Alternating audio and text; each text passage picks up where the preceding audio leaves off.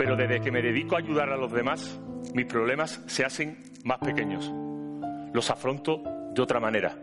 No desaparecen, siguen ahí, pero se hacen muy, muy pequeños.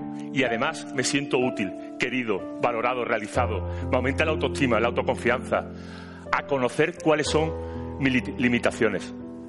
Ahora tengo algo dentro de mí que antes no tenía.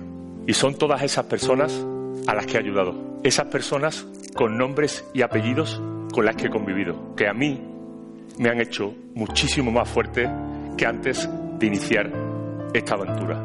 Son parte de mí. Como decía en mi introducción, estoy convencido de que todos deberíamos ayudar a los demás. Por ellos, pero sobre todo por nosotros mismos, mejorando cada uno nuestro pequeño rincón del mundo.